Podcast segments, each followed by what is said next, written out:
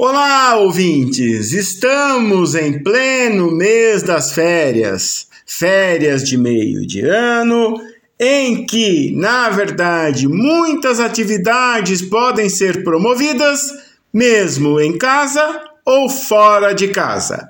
E durante todo esse mês, nós, aqui dos Sabores do Brasil, vamos trazer sugestões de cestas de piquenique, ou seja, este hábito, esta forma de refeição que tem a sua origem ainda no século XVII e vem do original francês piquet, que significa pegar em pequenas porções, e nique, que significa coisas pequenas. Ou seja, juntas essas duas palavras deram origem ao tradicional piquenique e tem o significado de petiscar.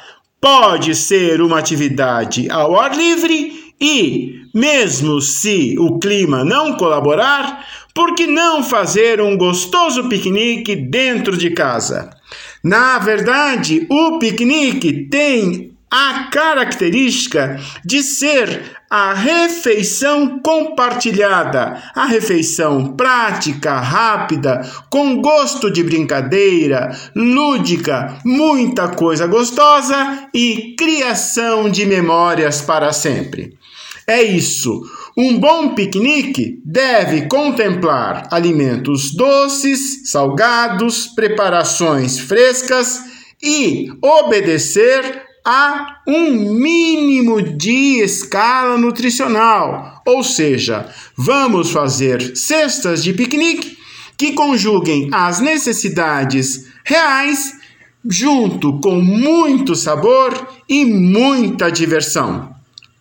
Prepare a sua cesta, prepare os seus elementos, a sua boa toalha xadrez e invista num gostoso piquenique junto com as pessoas com quem você queira compartilhar.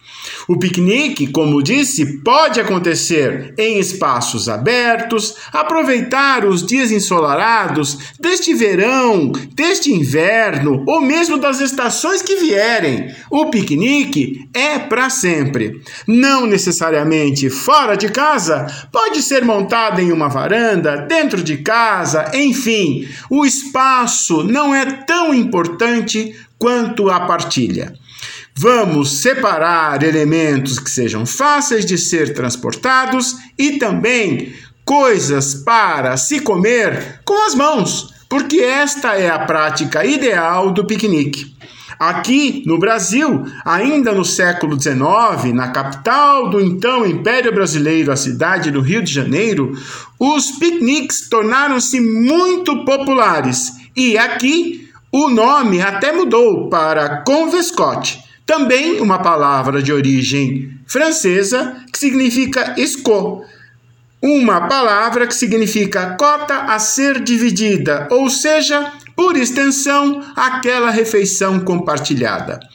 Na cidade de São Paulo, eram célebres os piqueniques que aconteciam nos jardins do então Museu do Ipiranga, bem como os então muito conhecidos e frequentados jardins do Parque da Luz.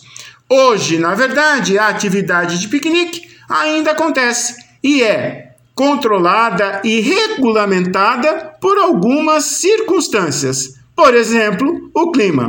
Mas é isso, vamos deixar com vocês deliciosas sugestões no portal a12.com barra Sabores do Brasil.